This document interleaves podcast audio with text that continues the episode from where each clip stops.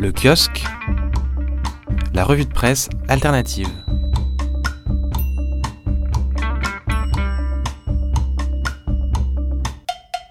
Bonjour à toutes et à tous, bienvenue dans le kiosque.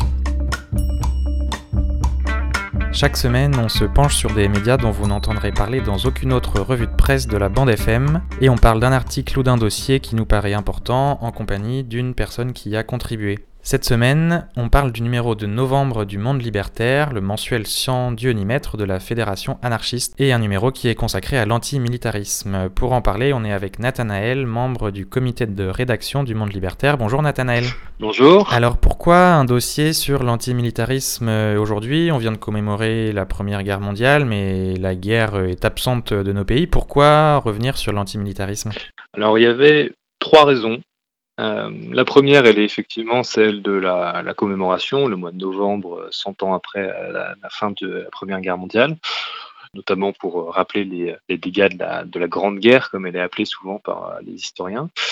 La deuxième raison, c'était une raison euh, relative à la politique de la fédération anarchiste, puisqu'on a lancé une campagne antimilitariste. Alors il y a un site internet, etc. Vous trouvez ça facilement sur, quand vous allez sur le site de la fédération anarchiste.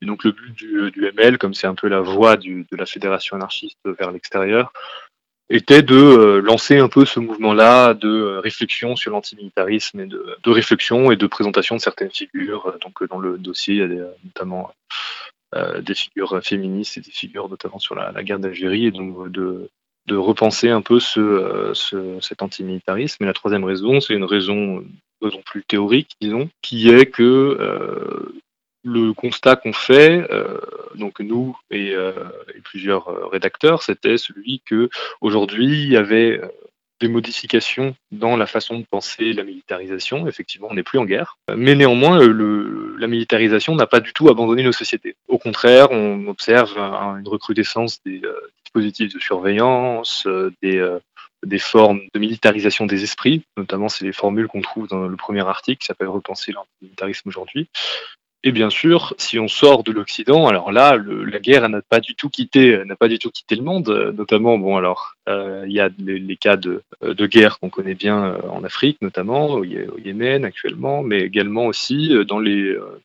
les gouvernements qui euh, qui sont euh, récemment élus. On peut penser à Bolsonaro au Brésil, qui euh, se fondent sur une grosse propagande paramilitaire. Et donc, on a aussi des articles sur le Brésil dans ce, dans ce numéro-là. Le militarisme, comme tu disais, il est, il est encore présent dans la société, notamment auprès des enfants et d'une propagande militaire auprès des enfants. Il y a un article sur, qui donne comme ça des exemples de comment on habitue les enfants à la présence de l'armée, des armes.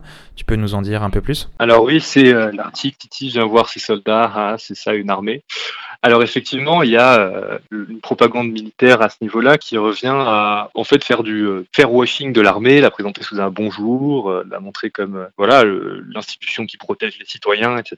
Et donc la présenter comme quelque chose de sympathique et chaleureux. Et donc notamment là, c'était l'exemple de, l'école Jules Ferry qui était pris dans cet article-là, où des militaires correspondent avec les élèves et notamment il y a de rapportent même des armes pour qu'ils puissent les essayer, etc. Donc il y toutes ces choses-là, en fait, qui correspondent à ce que l'armée fait aussi, euh, non seulement avec les enfants, mais avec les gens qui ne sont pas des enfants, avec les campagnes, euh, les campagnes de pub euh, de l'armée, qui sont toujours très léchées, qui ressemblent à des jeux vidéo, qui présentent l'armée sous un jour très positif, en fait.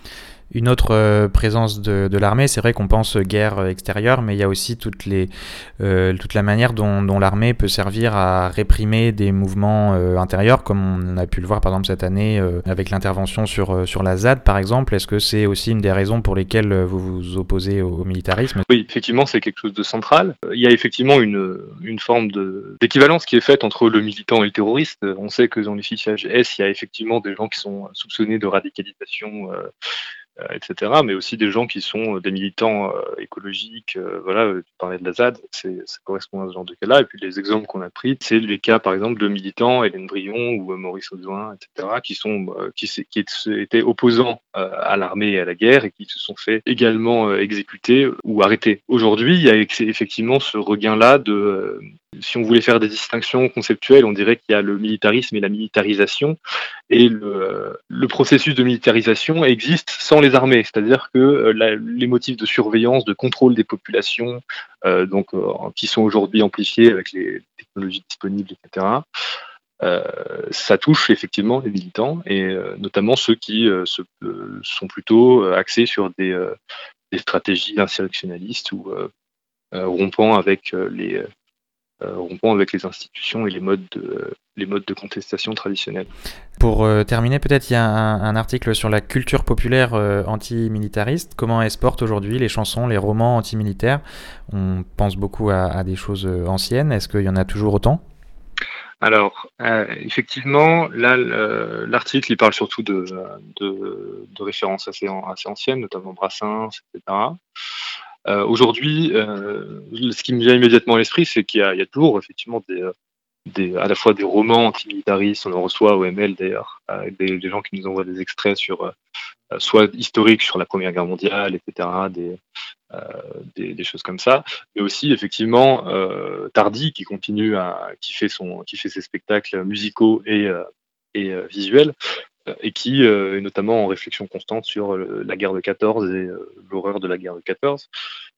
et à côté de ça, effectivement, il y a beaucoup de contenus, parfois anonymes, parfois, parfois des gens qui ne sont pas sur le devant de la scène, effectivement, mais qui continuent à produire. Vous avez notamment des très bons ouvrages aux éditions libertaires et aux éditions du Monde libertaire en bouquin qui, qui traitent de cette opposition contemporaine. Ok, ben merci beaucoup Nathanaël. On rappelle donc le numéro de novembre euh, du Monde Libertaire sur l'antimilitarisme. Il est disponible sur abonnement et dans les librairies engagées. Merci de nous avoir écoutés et à la semaine prochaine.